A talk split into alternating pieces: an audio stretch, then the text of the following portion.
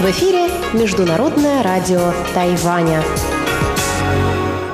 Здравствуйте, дорогие друзья! Вы слушаете Международное радио Тайваня в тайбэйской студии у микрофона Чечена Кулар.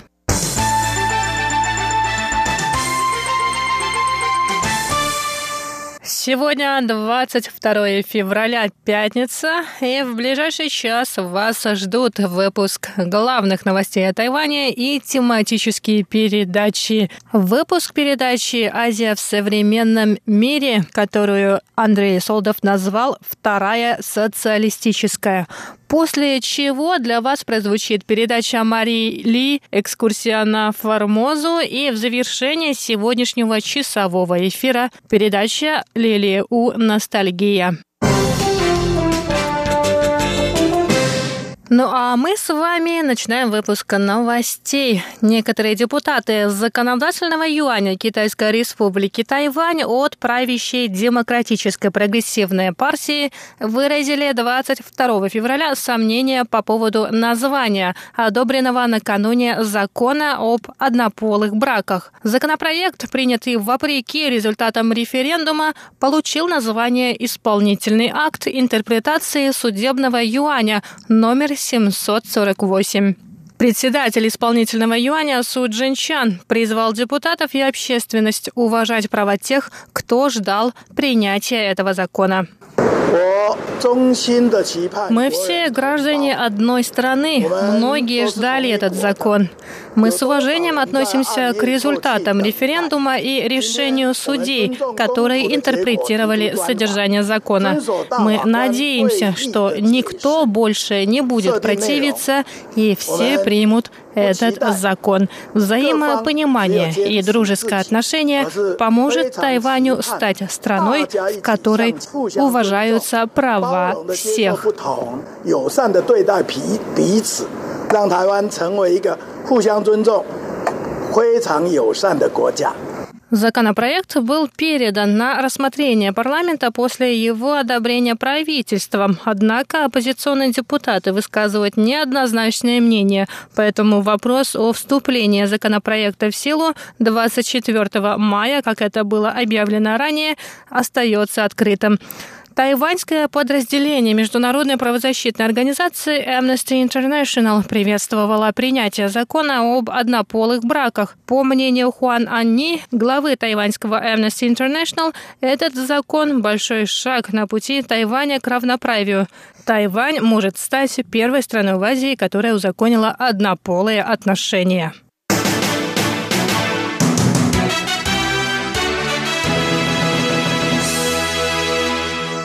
Выпускница Тайваньского университета Ченгун Лю И Хань стала лучшим молодым дизайнером лодок на международном конкурсе дизайна яхт Boat International.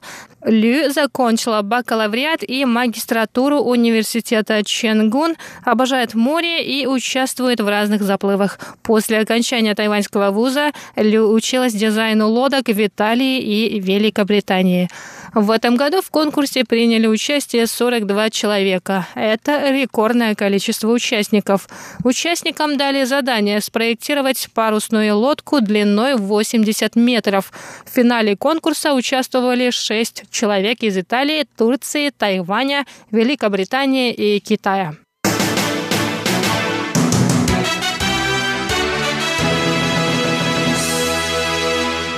Министр транспорта и коммуникации Тайваня Лин Цзялун заявил 22 февраля, что высокоскоростная железная дорога может быть проложена по всему периметру острова. Управление железных дорог считает возможным протянуть ее до Пиндуна. Лин Цзялун сказал, это один из крупных проектов правительства. Министерство транспорта и коммуникации не исключает возможности проложить дополнительные скоростные железнодорожные пути. Конец цитаты. Депутат законодательного юаня Ши Ифан привел в пример Японию, которая развивает железнодорожную систему, объединив усилия государства и частных инвесторов. По его мнению, скоростная железнодорожная коммуникация по всему периметру острова поспособствует развитию туризма. Премьер-министр Тайваня Су Чан в свою очередь согласился с тем, что Япония может стать примером для Тайваня в области развития железных дорог, но правительству стоит также изучить примеры других стран.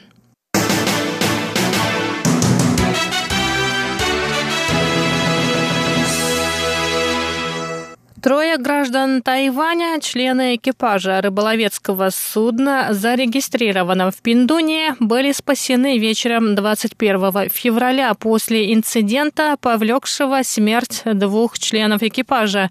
Инцидент произошел в водах вблизи Маврикия в ночь со вторника на среду. Сообщается, что на рыболовецком судне было совершено убийство двух членов экипажа, граждан Филиппин и Индонезии. Остальные члены экипажа, спасаясь, прыгнули за борт. 15 человек были спасены, судьба шестерых остается неизвестной. Рыболовецкая ассоциация островов Рюкю сообщает, что детали происшествия пока не ясны. Ассоциация занимается поиском пропавших членов экипажа. Тайваньское министерство иностранных дел попыталось связаться с властями архипелага Чагас, однако просьба тайваньской стороны помочь в поиске пропавших моряков не была удовлетворена. В четверг судно Тайваньского управления береговой охраны с 30 вооруженными офицерами отправилось на поиски экипажа тайваньского судна. Спасенные моряки находятся на борту судов, зарегистрированных в порту Гаусюна.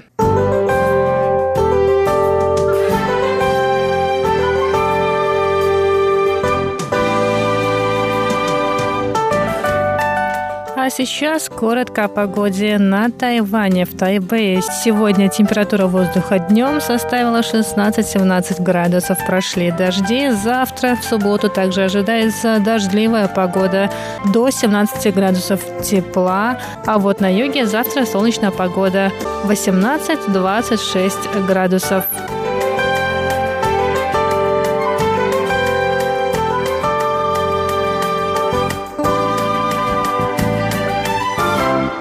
Выпуск новостей для вас подготовила Чечена Кулар. Далее вас ждут передачи «Азия в современном мире», экскурсия на Формозу и ностальгия. Я с вами на этом прощаюсь. До скорых встреч на волнах МРТ.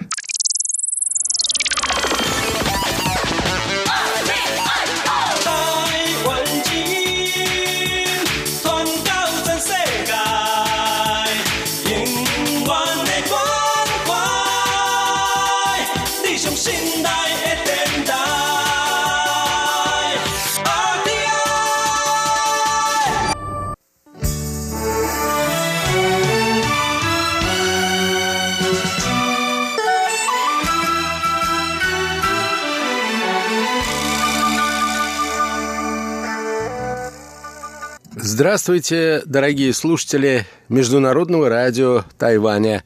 В эфире еженедельная передача из рубрики «Азия в современном мире». У микрофона ведущий передачи Андрей Солодов. 40 лет тому назад, 17 февраля 1979 года, произошли события, которые некоторые историки называют первой социалистической войной. Дело в том, что в этот день Народно-освободительная армия Китая перешла границу с Вьетнамом и открыла боевые действия на территории этого соседнего государства – Впрочем, по замечанию некоторых историков, скорее всего, это была не первая, а вторая социалистическая война, если считать столкновения в приграничных районах между Советским Союзом и Китаем в марте 1969 года Первой социалистической войной.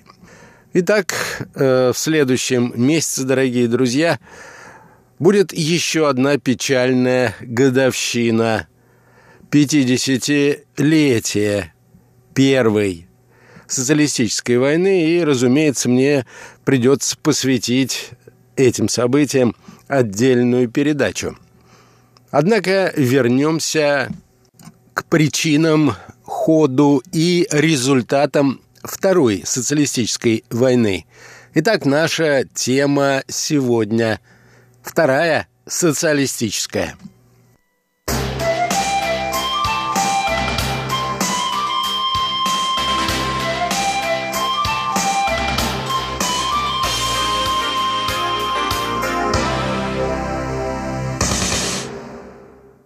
Ранним утром 17 февраля 1979 года вьетнамские пограничники приняли на себя первый удар, нанесенный китайской армией.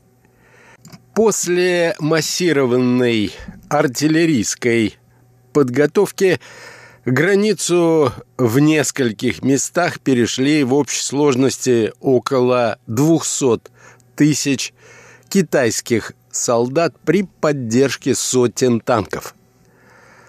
Вьетнамская армия первое время не принимала открытый бой, предпочитая использовать партизанскую тактику. Одна из основных причин этого состояла в том, что большая часть вьетнамских вооруженных сил в этот период времени – была на территории Камбоджи, где вела военные действия против правительства так называемых «красных кхмеров». И организовать эффективное сопротивление столь мощному вторжению было не так-то просто. Части Народно-освободительной армии Китая быстро продвинулись на 15-20 километров вглубь вьетнамской территории, успешно подавляя сопротивление вооруженных сил Вьетнама и э, захватив при этом несколько городов. Судя по всему, военно-стратегический план состоял в том, чтобы создать угрозу или же захватить столицу Вьетнама Ханой, вынудив таким образом вьетнамское правительство вывести из Камбоджи свои войска.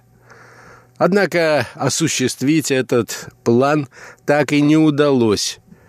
В значительной степени благодаря тому, что демобилизованные до этого части вьетнамской армии – принимавший на протяжении десятилетий участие в войне с иностранным противником, после демобилизации вместе с оружием и с командирами отправлены на вьетнамско-китайскую границу.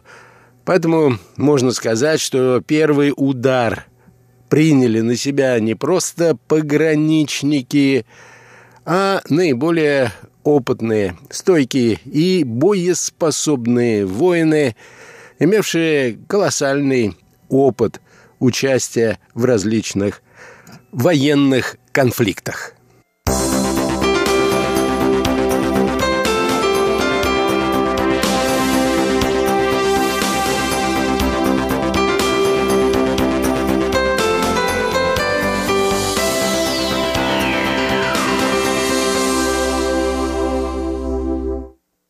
Отношения между Вьетнамом и Китаем насчитывают тысячи лет.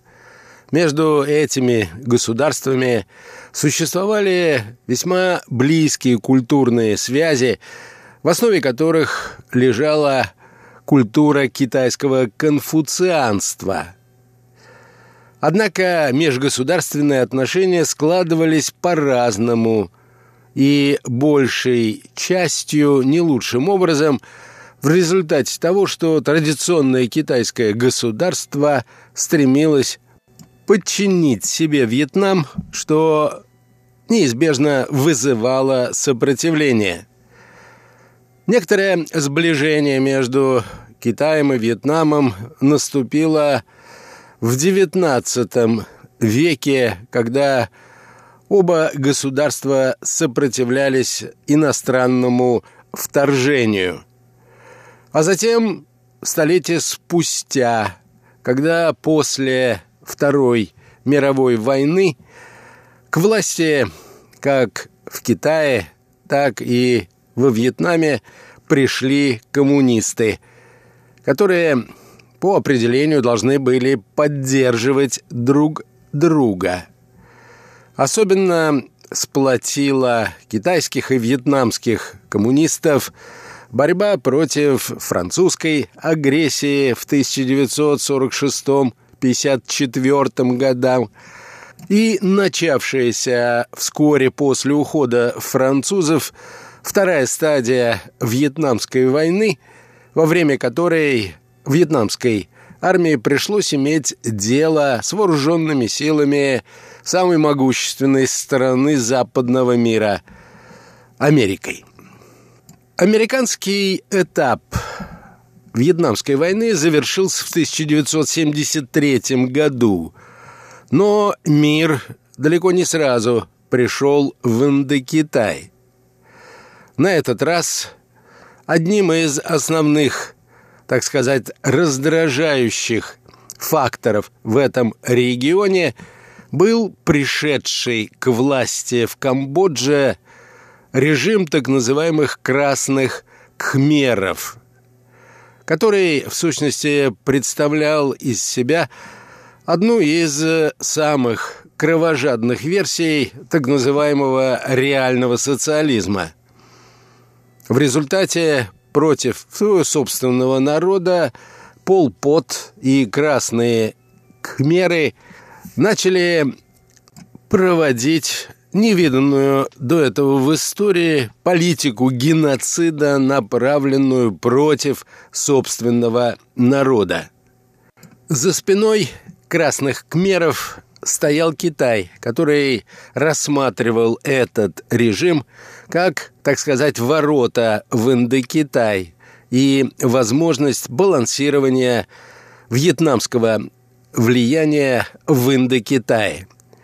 Вьетнамцы же не одобряли сам режим и его внутреннюю политику – их раздражала также и внешняя политика Пол Пота, который постоянно выступал с территориальными претензиями к Вьетнаму, в результате чего на вьетнамско-камбоджийской границе была весьма неспокойная ситуация, чреватая началом пограничного конфликта.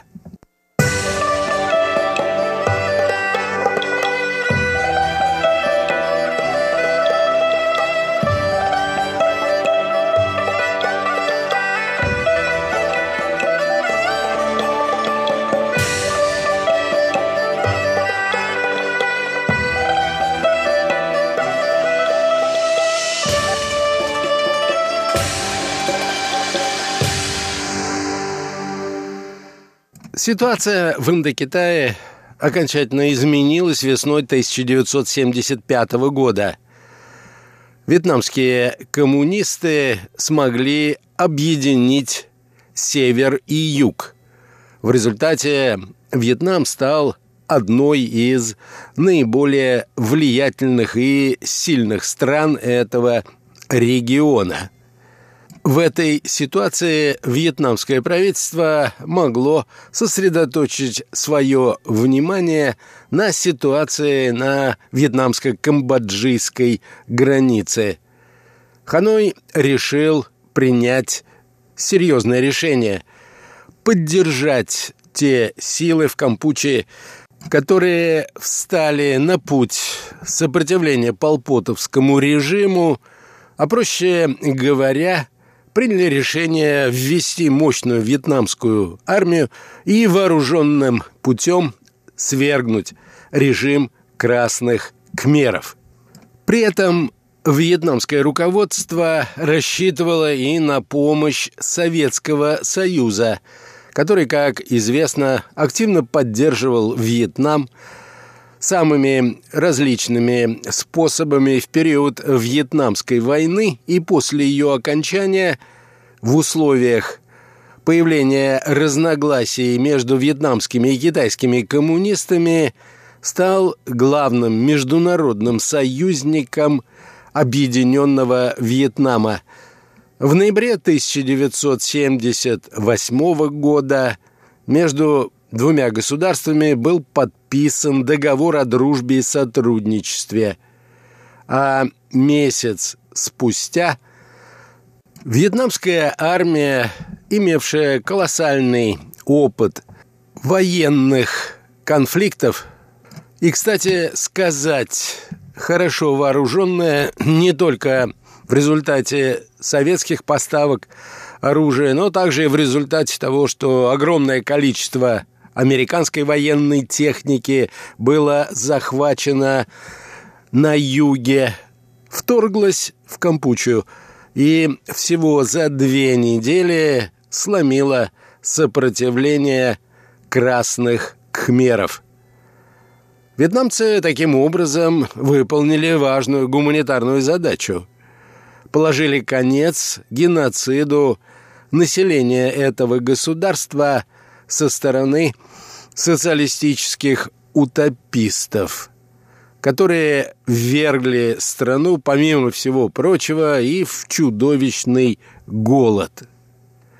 Однако такой поворот событий был встречен с негодованием в Китае. Он был воспринят как попытка ограничить китайское влияние в Индокитае – Особенно это раздражало Китай в контексте бесконечного советско-китайского спора о том, кто должен возглавлять мировое коммунистическое движение. Этот спор начался еще в начале 60-х годов, обострился в период так называемой «Великой пролетарской культурной революции в Китае в середине 60-х годов, а его высшей точкой стала первая социалистическая или трагические события на советско-китайской границе весной 1969 года.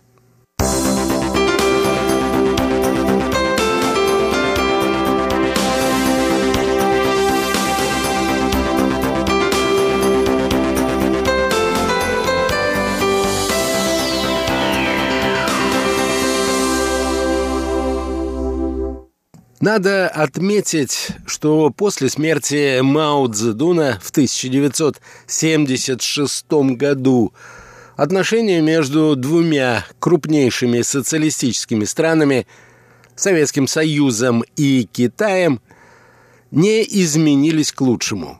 Более того, те, кто пришел на смену основателю коммунистического китайского государства – так называемые прагматики в руководстве КПК провозгласили политику реформ и открытости, одной из составных частей которых были надежды на улучшение отношений с Западом и получение финансово-экономической помощи от наиболее развитых западных стран – надо отметить, что за месяц до вторжения во Вьетнам в январе 1979 года тогдашний верховный политический лидер КНР, автор китайских реформ Дэн Сяопин впервые отправился с официальным визитом в Америку. Там он заявил, что собирается преподать Вьетнаму урок, поскольку эта страна ведет себя в Юго-Восточной Азии как необузданный хулиган. Бывший государственный секретарь США того времени Генри Киссинджер вспоминал, что во время встречи с американским президентом Джимми Картером Дэн Сяопин активно пытался заручиться американской поддержкой против СССР. Он утверждал, что советский экспансионизм вредит не только Китаю, но и США. Надо отметить, что во многом эти надежды тогдашнего китайского руководства осуществились. В качестве примера советского экспансионизма Дэн Сяопин как раз и приводил факты, связанные со свержением Полпота и оккупацией Камбоджи вьетнамскими войсками. По словам Дэн Сяопина, Ханой пошел на этот шаг только с одобрения Москвы, а в подписанном странами договоре о сотрудничестве наверняка есть какие-нибудь секретные статьи. Тем не менее, как утверждают историки, доступных документов, которые отчетливо свидетельствуют о том, что лидер КНР предупреждал прямо своих американских коллег о готовящемся вторжении во Вьетнам, у нас нет. Однако, судя по всему, это вторжение стало уже почти неизбежным.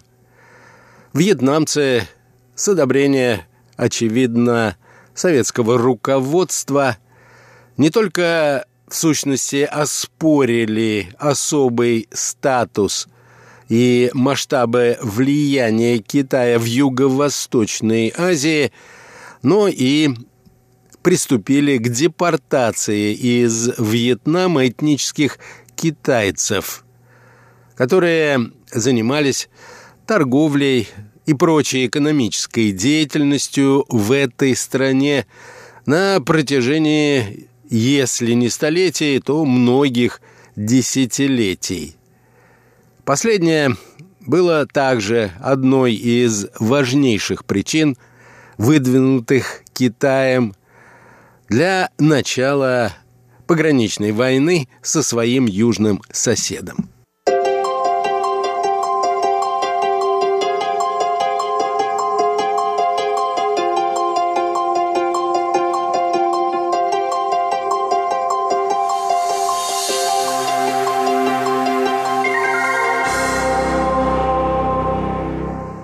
На этом, дорогие друзья, позвольте мне завершить нашу сегодняшнюю передачу. Сегодня речь шла о годовщине Второй социалистической войны, войны между КНР и Вьетнамом. На следующей неделе я предполагаю продолжить эту тему. Всего доброго, до новых встреч!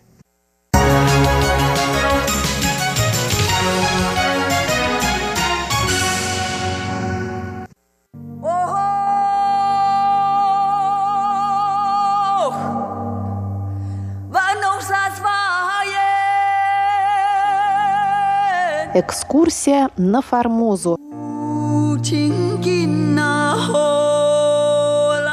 В эфире рубрика «Экскурсия на Формозу» у микрофона Мария Ли. Здравствуйте, уважаемые друзья! Мы продолжаем исследовать книгу Валентина Лю «Этнополитическая история Тайваня в мировой историографии с 17 по 21 века» и рассказываем вам об изучении этнополитической истории Тайваня россиянами. На прошлой неделе мы остановились на том, как после 1896 года тема японского правления на Тайване на несколько лет выпадает из российской прессы и вновь становится предметом растущего интереса уже в начале XX века, накануне русско-японской войны 1904-1905 годов. И снова из-за нехватки отечественных источников вниманию публики предлагались переводы путевых записей иностранцев, а также труды японских авторов. Одной из таких публикаций стал вышедший в 1904 году в новом журнале «Литературы, искусства и науки» перевод очерков немецкого путешественника Адольфа Фишера, посетившего Формозу еще в феврале-марте 1898 года.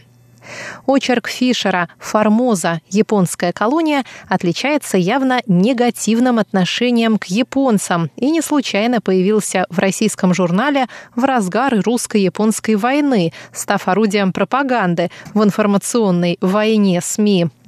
Тем не менее, заметки Фишера интересны как ценное свидетельство наблюдательного и вдумчивого очевидца, как частное субъективное мнение иноземного странника. В примечании Валентин Лю приводит слова Фишера. Вообще, несмотря на европейский мундир, японский военный остался тем же дикарем, что и был, и кровожадность его нисколько не уменьшилась внешней культурностью. Главный принцип варвара, что на войне все позволительно, остался до сих пор его девизом, и в вопросах рыцарской чести он не шагнул ни на йоту вперед. Жажда крови лежит в существе японской натуры.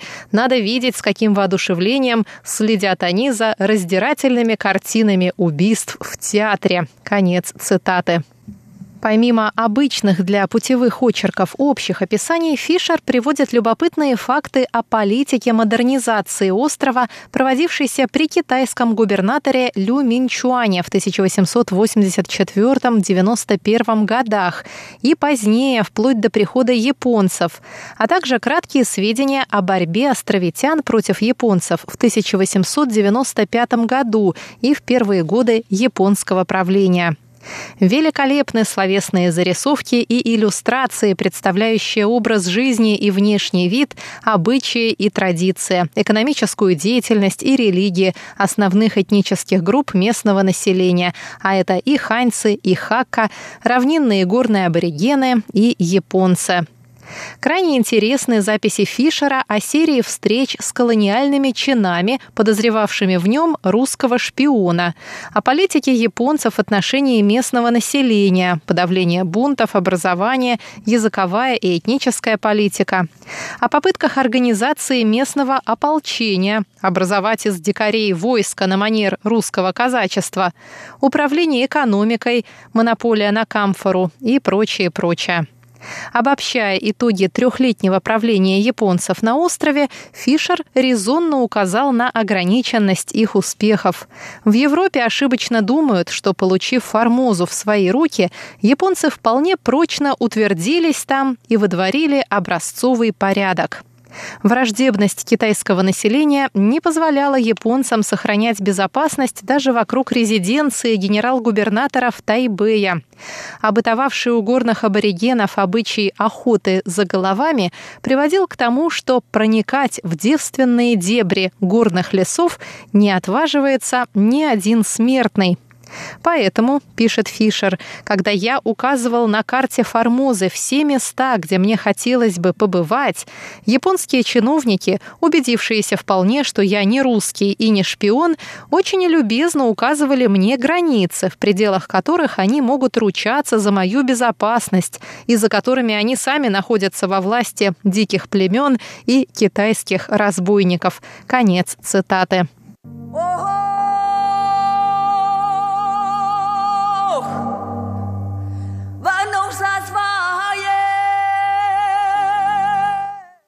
Признаком особого внимания россиян к экономической эффективности японского колониального проекта служит редакторское введение к очерку Фишера. По мнению редакторов, при аннексии острова, распоряжавшаяся в то время делами Японии радикальная партия считала необходимым земельное приобретение и сильно прогадала, как показало последующее время. Формоза с 1895 по 1899 годы принесла убытков на 83 миллиона. Культивировать остров оказалось не так-то легко.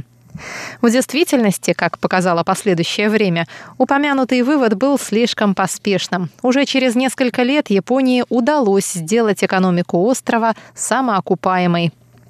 Выход в свет ряда японских работ о Тайване, основанных на колониальной статистике и отчетах о полевых исследованиях, не мог не привлечь в те годы внимание мировой науки.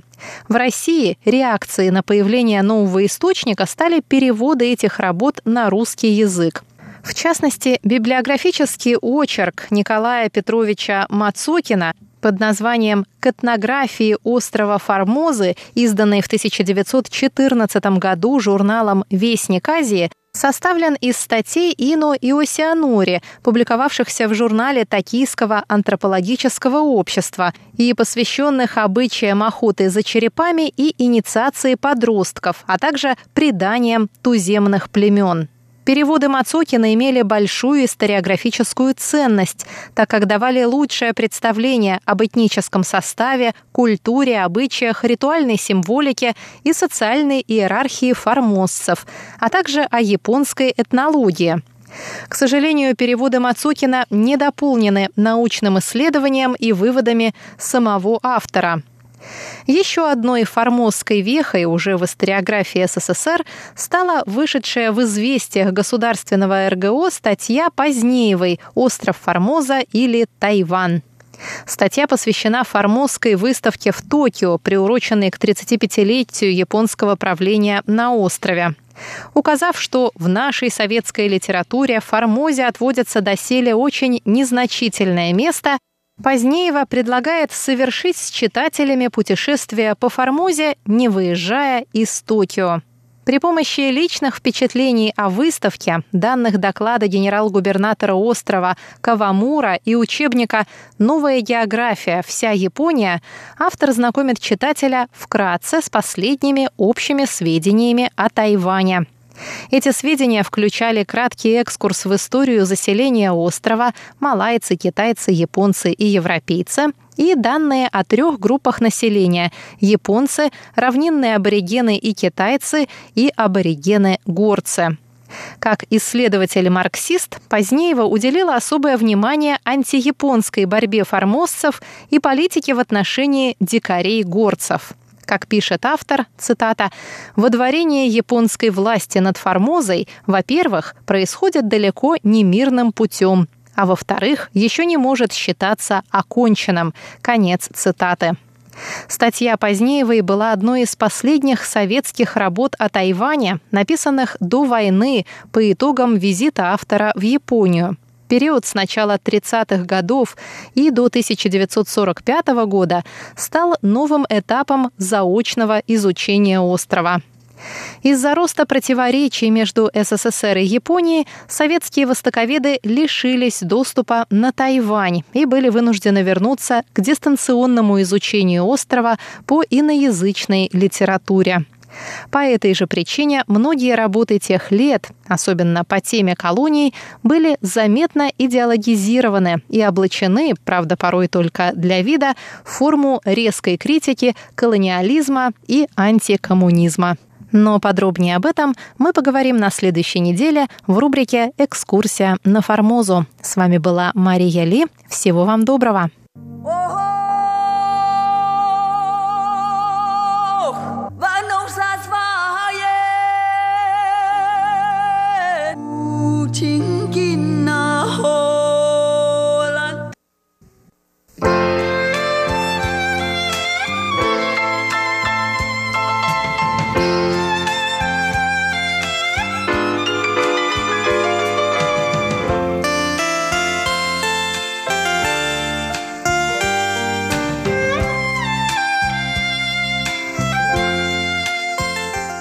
Здравствуйте, дорогие друзья!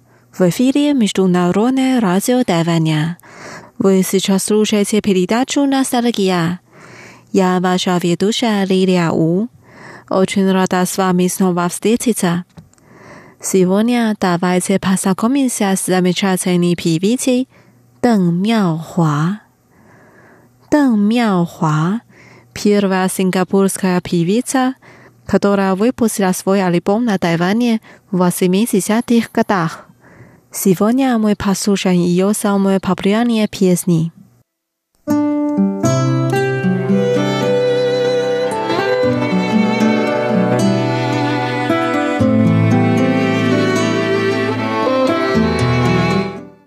Первая песня называется «Тянь инь» – «Тянуть».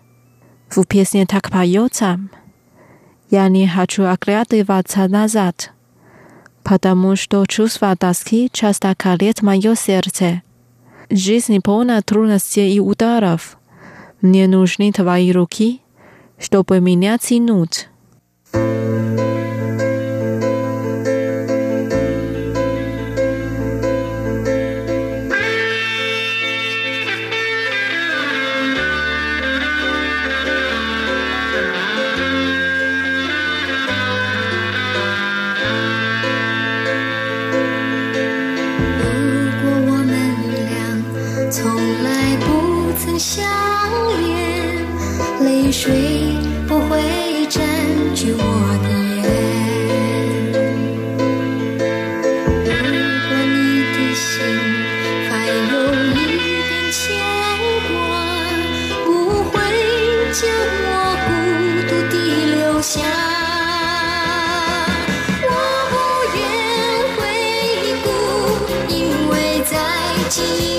出思念成刺痛我心里，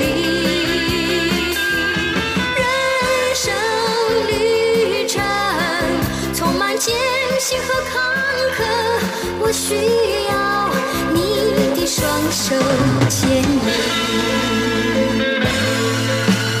如果我们俩从来不曾相恋，泪水。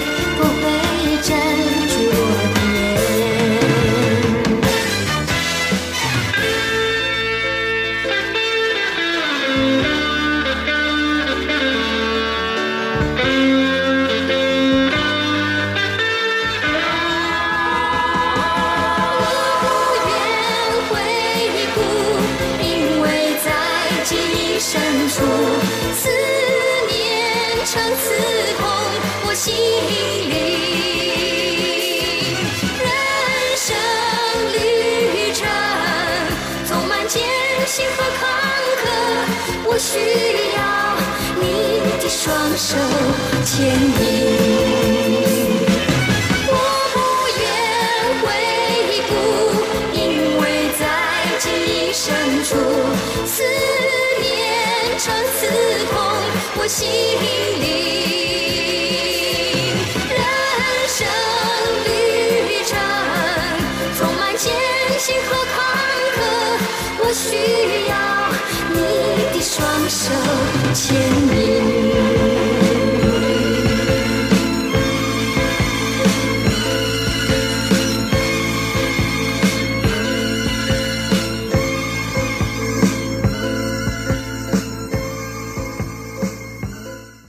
Вторая песня «Ай да гаобай» выражение любви.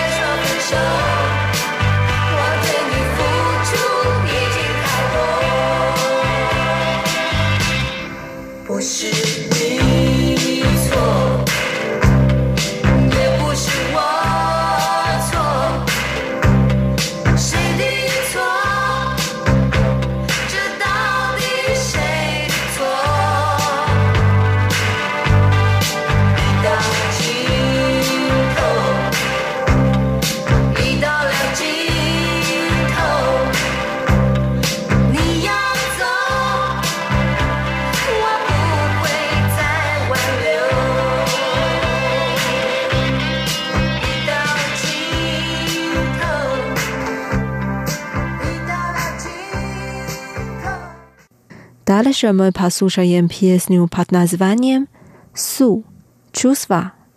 Певица поет песню с певцом Сун Дженпин. 是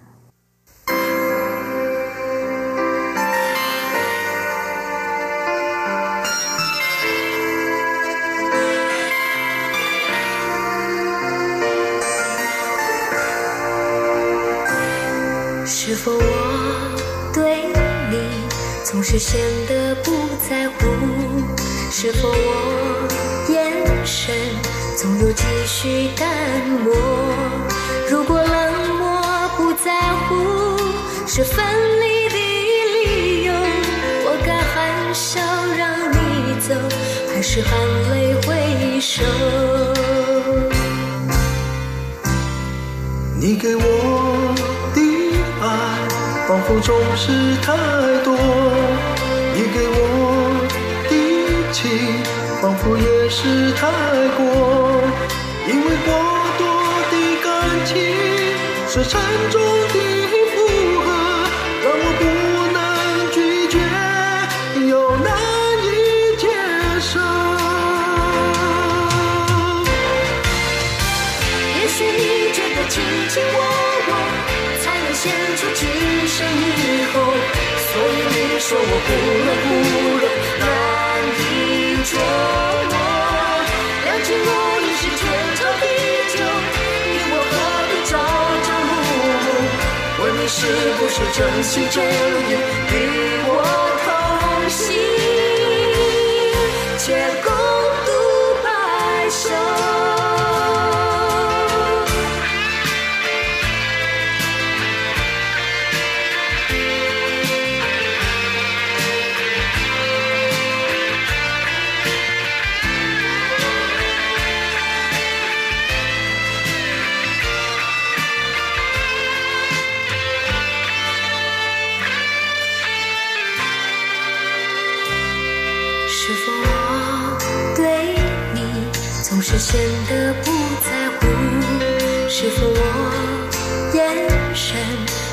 总有几许淡漠。如果冷漠不在乎是分离的理由，我该含笑让你走，还是含泪回首？你给我的爱，仿佛总是太多；你给我的情，仿佛也是太过。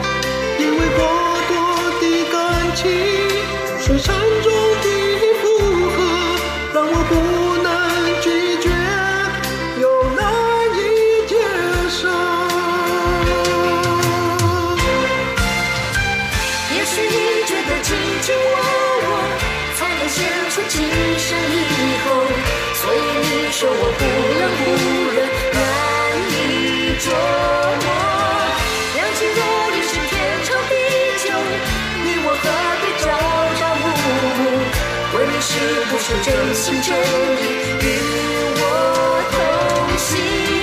两情若已是天长地久，你我何必朝朝暮暮？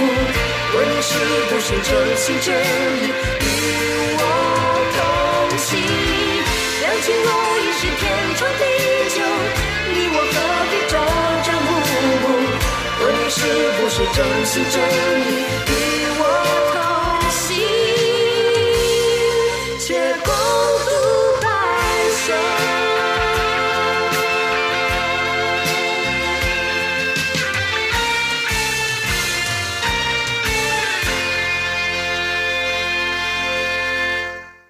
Теперь песня «Чинчи我心灵» «Открою мое сердце».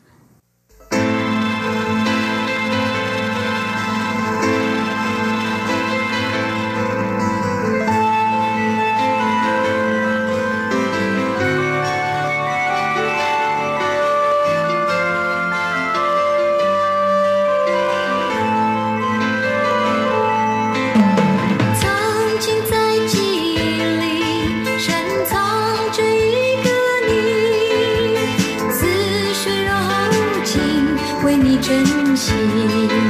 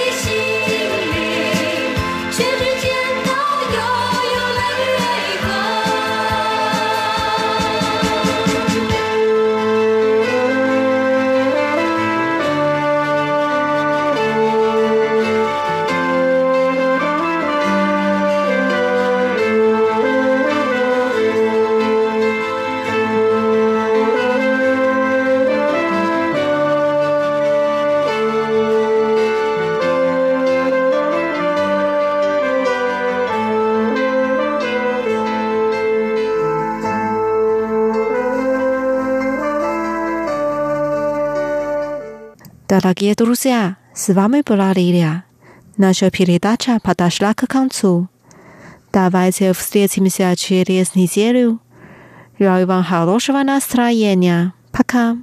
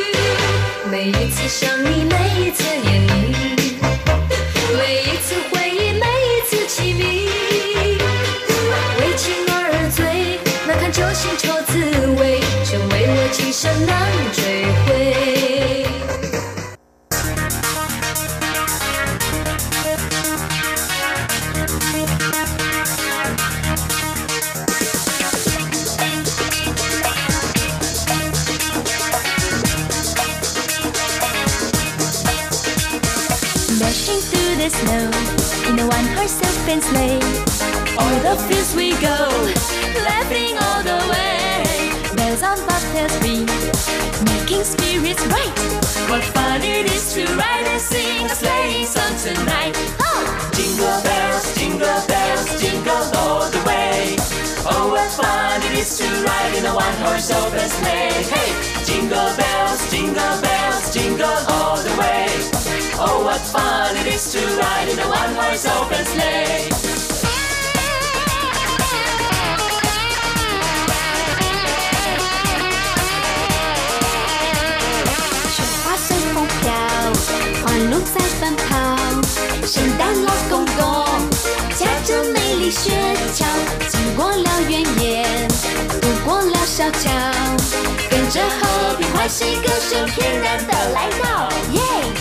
叮叮当，叮叮当，铃声多响亮。你看它不必丰收，面容多么慈祥。叮叮当，叮叮当，铃声多响亮。它给我们带来幸福，大家喜洋洋。叮叮当，叮叮当，铃声多响亮。